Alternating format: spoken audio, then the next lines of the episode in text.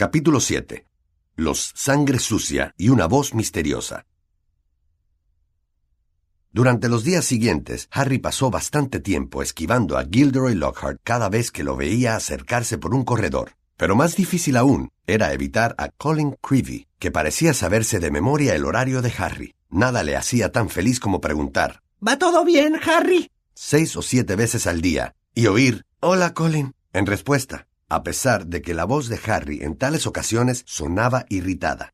Hedwig seguía enfadada con Harry a causa del desastroso viaje en auto, y la varita de Ron, que todavía no funcionaba correctamente, se superó a sí misma el viernes por la mañana al escaparse de la mano de Ron en la clase de encantamientos y dispararse contra el profesor Flitwick, que era viejo y bajito, y golpearle directamente entre los ojos, produciéndole un gran chichón verde y doloroso en el lugar de impacto. Así que, entre unas cosas y otras, Harry se alegró muchísimo cuando llegó el fin de semana, porque Ron, Hermione y él habían planeado hacer una visita a Hagrid el sábado por la mañana. Pero el capitán del equipo de Quidditch de Gryffindor, Oliver Wood, despertó a Harry con un zarandeo varias horas antes de lo que él habría deseado. ¿Qué pasa? preguntó Harry aturdido. Entrenamiento de Quidditch, respondió Wood. Vamos. Harry miró por la ventana, entornando los ojos. Una neblina flotaba en el cielo de color rojizo y dorado.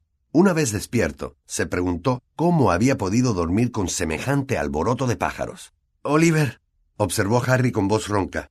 Si todavía está amaneciendo. Exacto, respondió Wood. Era un muchacho alto, fornido, de sexto año, y en aquel momento tenía los ojos brillantes de entusiasmo. Forma parte de nuestro nuevo programa de entrenamiento. Ven, coge tu escoba y andando, dijo con decisión. Ningún equipo ha empezado a entrenar todavía. Este año vamos a ser los primeros en empezar. Bostezando y un poco tembloroso, Harry saltó de la cama e intentó buscar su túnica de Quidditch. Así me gusta, dijo Wood. Nos veremos en el campo dentro de quince minutos. Encima de la túnica roja del equipo de Gryffindor se puso la capa para no pasar frío, garabateó a Ron una nota en la que le explicaba a dónde había ido y bajó a la sala común por la escalera de caracol, con la Nimbus 2000 sobre el hombro.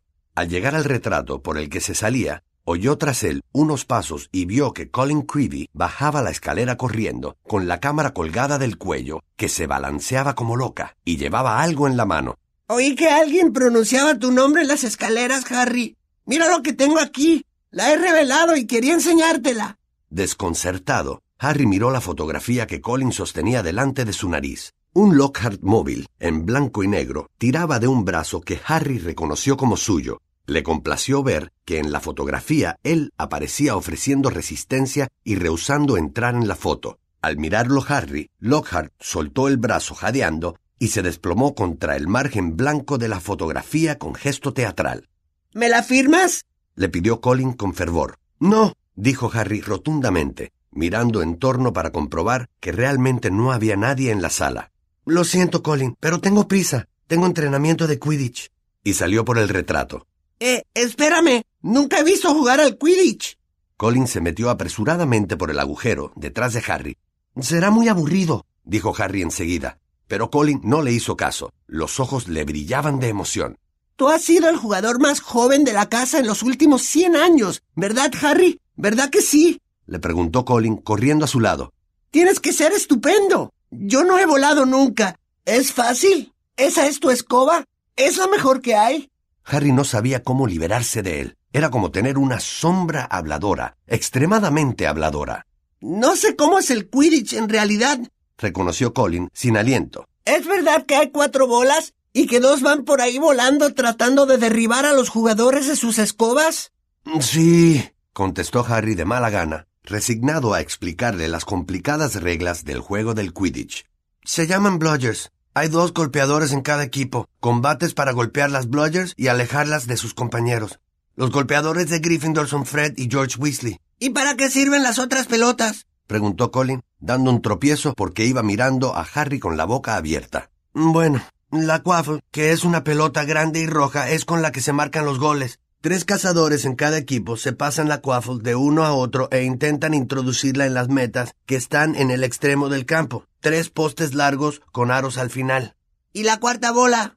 Es la snitch, dijo Harry. Es dorada, muy pequeña, rápida y difícil de atrapar. Esa es la misión de los buscadores, porque el juego del Quidditch no finaliza hasta que se atrapa la snitch, y el equipo cuyo buscador la haya atrapado gana 150 puntos. Y tú eres el buscador de Gryffindor, ¿verdad?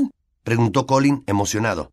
Sí, dijo Harry, mientras dejaban el castillo y pisaban el césped empapado de rocío. También está el guardián, el que guarda los postes. Prácticamente en eso consiste el Quidditch. Pero Colin no descansó un momento y fue haciendo preguntas durante todo el camino ladera abajo, hasta que llegaron al campo de Quidditch, y Harry pudo deshacerse de él al entrar en los vestuarios. Colin le gritó en voz alta. Voy a buscar un buen sitio, Harry. Y se fue corriendo a las gradas. El resto del equipo de Gryffindor ya estaba en los vestuarios. El único que parecía realmente despierto era Wood. Fred y George Weasley estaban sentados con los ojos hinchados y el pelo sin peinar, junto a Alicia Spinett, de cuarto año, que parecía que se estaba quedando dormida apoyada en la pared. Sus compañeras cazadoras, Katie Bell y Angelina Johnson, sentadas una junto a otra, bostezaban enfrente de ellos. Por fin, Harry. ¿Por qué te has entretenido? preguntó Wood enérgicamente. Veamos, quiero decirles unas palabras antes de que saltemos al campo, porque me he pasado el verano diseñando un programa de entrenamiento completamente nuevo que estoy seguro de que nos hará mejorar. Wood sostenía un plano de un campo de Quidditch, lleno de líneas, flechas y cruces en diferentes colores. Sacó la varita mágica, dio con ella un golpe en la tabla y las flechas comenzaron a moverse como orugas. En el momento en que Wood se lanzaba a soltar el discurso sobre sus nuevas tácticas, a Fred Weasley se le cayó la cabeza sobre el hombro de Alicia Spinett y empezó a roncar. Le llevó casi veinte minutos a Wood explicar los esquemas de la primera tabla, pero a continuación hubo otra, y después una tercera. Harry se adormecía mientras el capitán seguía hablando y hablando. Bueno, dijo Wood al final, sacando a Harry de sus fantasías sobre los deliciosos manjares que podría estar desayunando en ese mismo instante en el castillo. ¿Ha quedado claro? ¿Alguna pregunta? Yo tengo una pregunta, Oliver, dijo George, que acababa de despertar, dando un respingo. ¿Por qué no nos contaste todo esto ayer cuando estábamos despiertos? A Wood no le hizo gracia. Escúcheme todos, les dijo con el entrecejo fruncido. Tendríamos que haber ganado la Copa de Quidditch el año pasado. Éramos el mejor equipo con diferencia. Pero por desgracia y debido a circunstancias que escaparon a nuestro control, Harry se removió en el asiento con un sentimiento de culpa.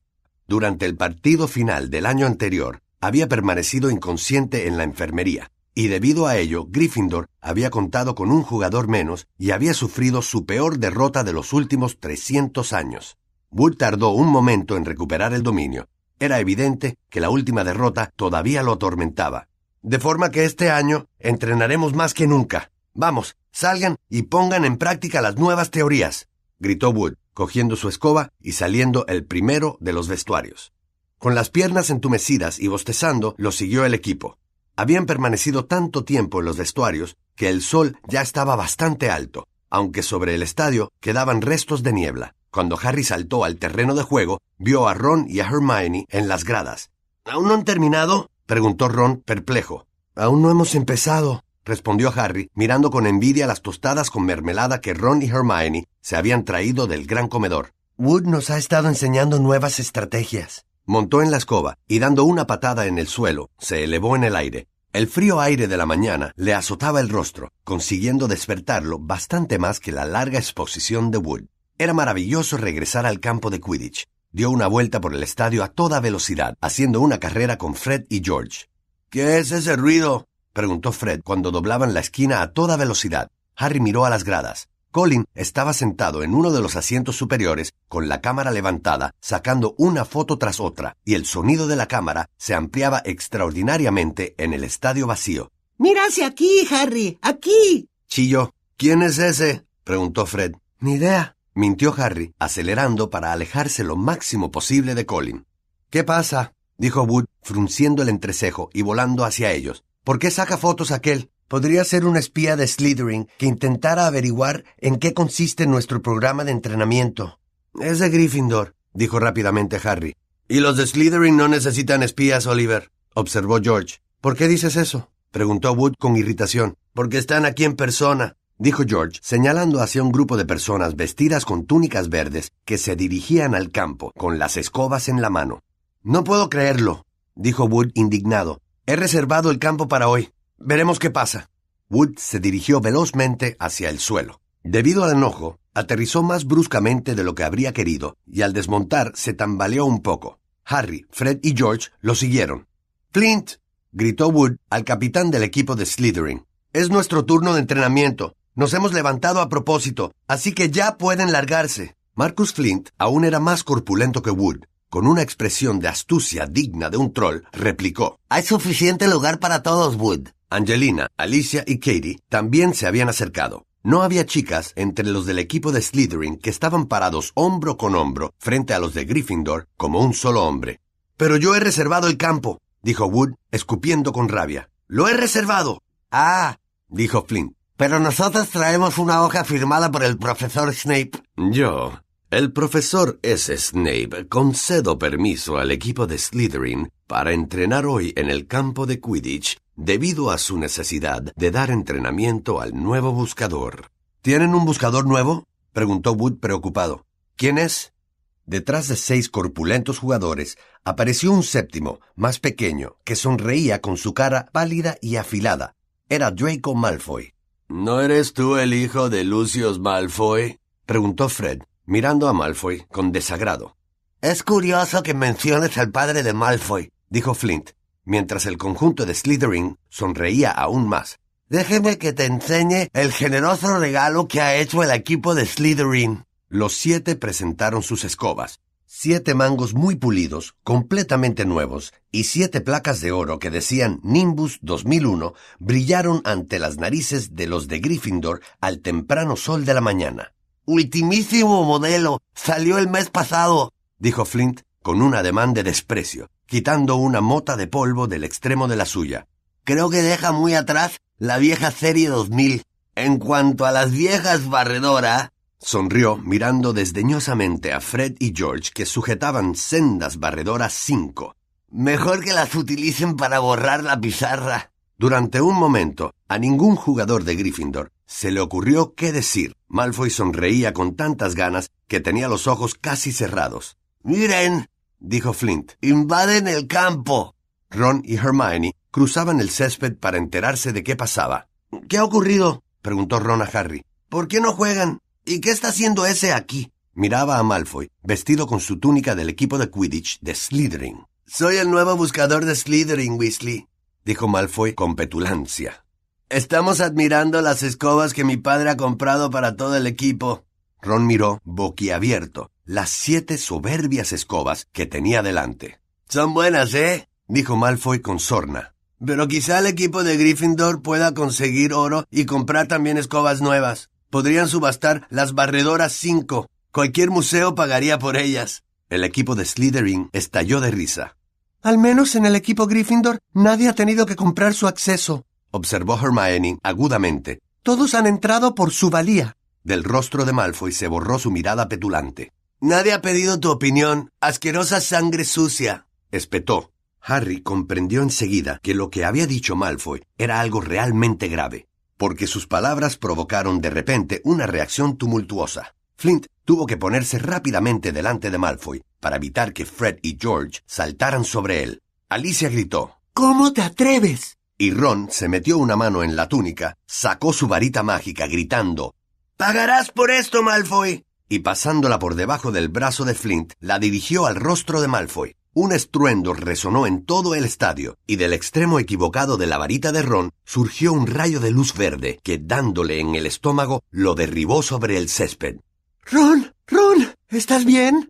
chilló Hermione. Ron abrió la boca para decir algo, pero no salió ninguna palabra. En cambio, emitió un tremendo eructo, y le salieron de la boca varias babosas que le cayeron en el regazo. El equipo de Slytherin se partía de risa. Flint se desternillaba apoyado en su escoba nueva. Malfoy, a cuatro patas, golpeaba el suelo con el puño. Los de Gryffindor rodeaban a Ron, que seguía vomitando babosas grandes y brillantes. Nadie se atrevía a tocarlo. Lo mejor es que lo llevemos a la cabaña de Hagrid, que está más cerca, dijo Harry a Hermione, quien asintió valerosamente, y entre los dos cogieron a Ron por los brazos. ¿Qué ha ocurrido, Harry? ¿Qué ha ocurrido? ¿Está enfermo? Pero podrás curarlo, ¿no? Colin había bajado corriendo de su puesto e iba dando saltos junto a ellos mientras salían del campo. Ron tuvo una horrible arcada y más babosas le cayeron por el pecho. ¡Ah! exclamó Colin, fascinado y levantando la cámara. ¿Puedes sujetarlo un poco para que no se mueva, Harry? Fuera de aquí, Colin, dijo Harry enfadado. Entre él y Hermione sacaron a Ron del estadio y se dirigieron al bosque a través de la explanada. Ya casi llegamos, Ron, dijo Hermione, cuando vieron a lo lejos la cabaña del guardabosques. Dentro de un minuto estarás bien. Ya falta poco. Los separaban siete metros de la casa de Hagrid cuando se abrió la puerta. Pero no fue Hagrid el que salió por ella, sino Gilderoy Lockhart, que aquel día llevaba una túnica color malva muy claro. Se les acercó con paso decidido. Rápido, aquí detrás, dijo Harry, escondiendo a Ron detrás de un arbusto. Hermione los siguió de mala gana. Es muy sencillo si sabes hacerlo, decía Lockhart a Hagrid en voz alta. Si necesitas ayuda, ya sabes dónde estoy. Te dejaré un ejemplar de mi libro. Pero me sorprende que no lo tengas ya. Te firmaré uno esta noche y te lo enviaré. Bueno, adiós. Y se fue hacia el castillo a grandes zancadas. Harry esperó a que Lockhart se perdiera de vista y luego sacó a Ron del arbusto y lo llevó hasta la puerta principal de la casa de Hagrid. Llamaron a toda prisa. Hagrid apareció inmediatamente con aspecto de estar de mal humor, pero se le iluminó la cara cuando vio de quién se trataba. Me estaba preguntando cuándo vendrían a verme. Entren, entren. Creía que era el profesor Lockhart, que volvía. Harry y Hermione introdujeron a Ron en la cabaña, donde había una gran cama en un rincón y una chimenea encendida en el otro extremo. Hagrid no pareció preocuparse mucho por el problema de las babosas de Ron, cuyos detalles explicó Harry apresuradamente mientras lo sentaban en una silla. Es preferible que salgan a que entren, dijo Ufano, poniéndole delante una palangana grande de cobre. Vomítalas todas, Ron. No creo que se pueda hacer nada salvo esperar a que la cosa acabe, dijo Hermione, apurada, contemplando a Ron inclinado sobre la palangana. Es un hechizo difícil de realizar, aún en condiciones óptimas, pero con la varita rota. Hagrid estaba ocupado preparando un té. Fang, su perro jabalinero, llenaba a Harry de babas. ¿Qué quería Lockhart, Hagrid? preguntó Harry, rascándole las orejas a Fang. Enseñarme cómo me puedo librar de los duendes del pozo. gruñó Hagrid, quitando de la mesa limpia un gallo a medio pelar y poniendo en su lugar la tetera. Como si no lo supiera. Y también hablaba sobre una banshee a la que venció. Si en todo eso hay una palabra de cierto, me como la tetera. Era muy raro que Hagrid criticara a un profesor de Hogwarts, y Harry lo miró sorprendido, Hermione, sin embargo, dijo en voz algo más alta de lo normal. Creo que son injustos. Obviamente el profesor Dumbledore ha juzgado que era el mejor para el puesto y... Era el único para el puesto, repuso Hagrid, ofreciéndoles un plato de caramelos toffee mientras Ron tosía ruidosamente sobre la palangana. Y quiero decir, el único. Eh, es muy difícil encontrar profesores que den artes oscuras, porque a nadie le hace mucha gracia. Da la impresión de que la asignatura está maldita. Ningún profesor ha durado mucho. Díganme, preguntó Hagrid, mirando a Ron. ¿A quién intentaba hechizar? Malfoy le llamó algo a Hermione, respondió Harry. Tiene que haber sido algo muy fuerte, porque todos se pusieron furiosos. Ha sido muy fuerte, dijo Ron con voz ronca, incorporándose sobre la mesa, con el rostro pálido y sudoroso.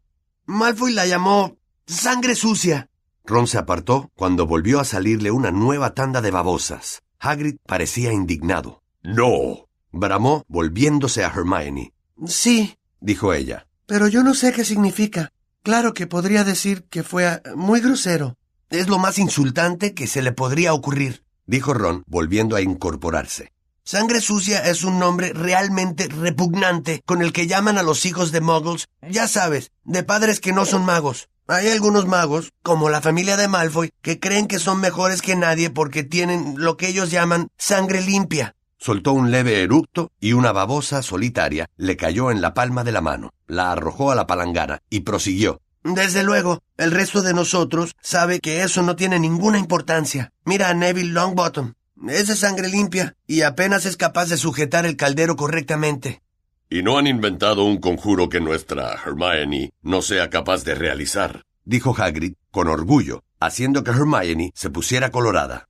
Es un insulto muy desagradable de oír, dijo Ron, secándose el sudor de la frente con la mano. Es como decir sangre podrida o sangre vulgar. Son idiotas. Además, la mayor parte de los magos de hoy día tienen sangre mezclada. Si no nos hubiéramos casado con magos, nos habríamos extinguido. A Ron le dieron arcadas y volvió a inclinarse sobre la palangana. Bueno, no te culpo por intentar hacerle un hechizo, Ron, dijo Hagrid, con una voz fuerte que ahogaba los golpes de las babosas al caer a la palangana. Pero quizá haya sido una suerte que tu varita mágica fallara. Si hubieras conseguido hechizarlo, Lucius Malfoy se habría presentado en la escuela. Así no tendrás ese problema. Harry quiso decir que el problema no habría sido peor que estar echando babosas por la boca, pero no pudo hacerlo porque el caramelo toffee se le había pegado a los dientes y no podía separarlos. Harry, dijo Hagrid de improviso, como acometido por un pensamiento repentino. Tengo que ajustar cuentas contigo. Me han dicho que has estado repartiendo fotos firmadas. ¿Por qué no me has dado una? Harry, furioso, al final logró separar los dientes. No he estado repartiendo fotos, dijo enfadado. Si Lockhart aún va diciendo eso por ahí. Pero entonces vio que Hagrid se reía. Solo bromeaba, explicó, dándole a Harry unas palmadas amistosas en la espalda que lo arrojaron contra la mesa. Sé que no es verdad. Le he dicho a Lockhart que no te hacía falta, que sin proponértelo eras más famoso que él. Apuesto a que no le hizo ninguna gracia, dijo Harry, levantándose y frotándose la barbilla. Supongo que no, admitió Hagrid, parpadeando. Luego le dije que no había leído nunca ninguno de sus libros, y se fue. Un caramelo toffee, Ron, añadió, cuando éste volvió a incorporarse. No, gracias, dijo Ron con debilidad. Es mejor no correr riesgos. Vengan a ver lo que he estado cultivando dijo Hagrid cuando Harry y Hermione apuraron su té. En la pequeña huerta situada detrás de la casa de Hagrid había una docena de las calabazas más grandes que Harry hubiera visto nunca. Más bien, parecían grandes rocas. Van bien, ¿verdad? dijo Hagrid contento. Son para la fiesta de Halloween. Deberán haber crecido lo bastante para entonces. ¿Qué les has echado? preguntó Harry. Hagrid miró hacia atrás para comprobar que estaban solos. Bueno, les he echado, ya sabes, un poco de ayuda. Harry vio el paraguas rosa estampado de Hagrid apoyado contra la pared trasera de la cabaña. Ya antes, Harry había sospechado que aquel paraguas no era lo que parecía. De hecho, tenía la impresión de que la vieja varita mágica de Hagrid estaba oculta dentro. Según las normas, Hagrid no podía hacer magia porque lo habían expulsado de Hogwarts en el tercer año, pero Harry no sabía por qué. Cualquier mención del asunto bastaba para que Hagrid carraspeara sonoramente y sufriera de pronto una misteriosa sordera que le duraba hasta que se cambiaba de tema. ¿Un hechizo fertilizante, tal vez? preguntó Hermione, entre la desaprobación y el regocijo. Bueno, has hecho un buen trabajo. Eso es lo que dijo tu hermana pequeña, observó Hagrid, dirigiéndose a Ron. Ayer me la encontré. Hagrid miró a Harry de soslayo y vio que le temblaba la barbilla. Dijo que estaba contemplando el campo, pero me da la impresión de que esperaba encontrar a alguien más en mi casa. Guiñó un ojo a Harry. Si quieres mi opinión, creo que ella no rechazaría una foto fir... ¡Cállate! dijo Harry. A Ron le dio risa y llenó la tierra de babosas. ¡Cuidado! gritó Hagrid, apartando a Ron de sus queridas calabazas. Ya casi era la hora de comer, y como Harry solo había tomado un caramelo toffee en todo el día, tenía prisa por regresar al colegio para la comida. Se despidieron de Hagrid y regresaron al castillo, con Ron hipando de vez en cuando, pero vomitando solo un par de babosas pequeñas. Apenas habían puesto un pie en el fresco vestíbulo cuando oyeron una voz. ¿Con qué están aquí? Potter y Weasley. La profesora McGonagall caminaba hacia ellos con gesto severo. Cumplirán su castigo esta noche. ¿Qué vamos a hacer, profesora? preguntó Ron, asustado, reprimiendo un eructo. Tú limpiarás la plata de la sala de trofeos con el señor Filch, dijo la profesora McGonagall. Y nada de magia, Weasley. Frotando. Ron tragó saliva. Argus Filch, el conserje, era detestado por todos los estudiantes del colegio. ¿Y tú, Potter? Ayudarás al profesor Lockhart a responder a las cartas de sus admiradoras, dijo la profesora McGonagall. Oh, no. ¿No puedo ayudar con la plata? preguntó Harry desesperado. Desde luego que no, dijo la profesora McGonagall, arqueando las cejas. El profesor Lockhart ha solicitado que seas precisamente tú, a las ocho en punto, tanto uno como el otro. Harry y Ron pasaron al gran comedor completamente abatidos. y Hermione entró detrás de ellos con su expresión de no haber infringido las normas del colegio. Harry no disfrutó tanto como esperaba con su torta de carne y papas. Tanto Ron como él pensaban que les había tocado en la peor parte del castigo. Filch me tendrá allí toda la noche, dijo Ron, apesadumbrado. Sin magia. Debe de haber más de cien trofeos en esa sala. Y la limpieza mogo no se me da bien. Te lo cambiaría de buena gana, dijo Harry con voz apagada. He hecho muchas prácticas con los Dursley, pero responder a las admiradoras de Lockhart será una pesadilla. La tarde del sábado pasó en un santiamén, y antes de que se dieran cuenta, eran las ocho menos cinco. Harry se dirigió a la oficina de Lockhart por el pasillo del segundo piso, arrastrando los pies. Llamó a la puerta a regañadientes. La puerta se abrió de inmediato. Lockhart lo recibió con una sonrisa. Aquí está el pillo, dijo. Vamos, Harry, entra. Dentro había un sinfín de fotografías de Lockhart, enmarcadas, que relucían en los muros a la luz de las velas. Algunas estaban incluso firmadas. Tenía otro montón grande en la mesa. Tú puedes poner las direcciones en los sobres, dijo Lockhart a Harry, como si se tratara de un placer irresistible. El primero es para la adorable Gladys Gudgeon, gran admiradora mía. Los minutos pasaron tan despacio como si fueran horas, Harry dejó que Lockhart hablara sin hacerle ningún caso, diciendo de cuando en cuando, ajá, o ya, o vaya. Algunas veces captaba frases del tipo, la fama es una amiga veleidosa, Harry, o serás célebre si te comportas como alguien célebre, que no se te olvide. Las velas se fueron consumiendo, y la agonizante luz desdibujaba las múltiples caras que ponía Lockhart ante Harry, este pasaba su dolorida mano sobre lo que parecía que tenía que ser el milésimo sobre y anotaba en él la dirección de Verónica Smedley. Debe de ser casi hora de acabar, pensó Harry, derrotado. Por favor, que falte poco. Y en aquel momento oyó algo, algo que no tenía nada que ver con el chisporroteo de las mortecinas velas ni con la cháchara de Lockhart sobre sus admiradoras. Era una voz, una voz capaz de helar la sangre en las venas, una voz ponzoñosa que dejaba sin aliento fría como el hielo. Ven, ven a mí. Deja que te desgarre. Deja que te despedace. Déjame matarte. Harry dio un salto, y un manchón grande de color lila apareció sobre el nombre de la calle de Verónica Smedley. ¿Qué? gritó. Pues eso, dijo Lockhart. Seis meses enteros encabezando la lista de los más vendidos. Batí todos los récords. No, dijo Harry asustado. La voz. ¿Cómo dices? preguntó Lockhart extrañado. ¿Qué voz? La. la voz que ha dicho. ¿No la ha oído? Lockhart miró a Harry desconcertado. ¿De qué hablas, Harry? ¿No te estarías quedando dormido? Por Dios, mira la hora que es. Llevamos con esto casi cuatro horas. Ni lo imaginaba. El tiempo vuela, ¿verdad? Harry no respondió. Aguzaba el oído tratando de captar de nuevo la voz, pero no oyó otra cosa que a Lockhart diciéndole que, otra vez que lo castigaran, no tendría tanta suerte como aquella. Harry salió aturdido. Era tan tarde que la sala común de Gryffindor estaba prácticamente vacía, y Harry se fue derecho al dormitorio. Ron no había regresado todavía, se puso la pijama y se echó en la cama a esperar. Media hora después llegó Ron, con el brazo derecho dolorido y llevando con él un fuerte olor a limpiametales. Tengo todos los músculos agarrotados, se quejó, echándose en la cama. Me ha hecho sacarle brillo catorce veces a una copa de Quidditch antes de darle el visto bueno. Y vomité otra tanda de babosas sobre el premio especial por los servicios al colegio. Me ha llevado un siglo quitar las babas. Bueno, ¿Y tú qué tal con Lockhart? En voz baja, para no despertar a Neville, Dean y Seamus, Harry le contó a Ron con toda exactitud lo que había oído. ¿Y Lockhart dice que no ha oído nada? preguntó Ron. A la luz de la luna, Harry podía verlo fruncir el entrecejo. ¿Piensas que miente?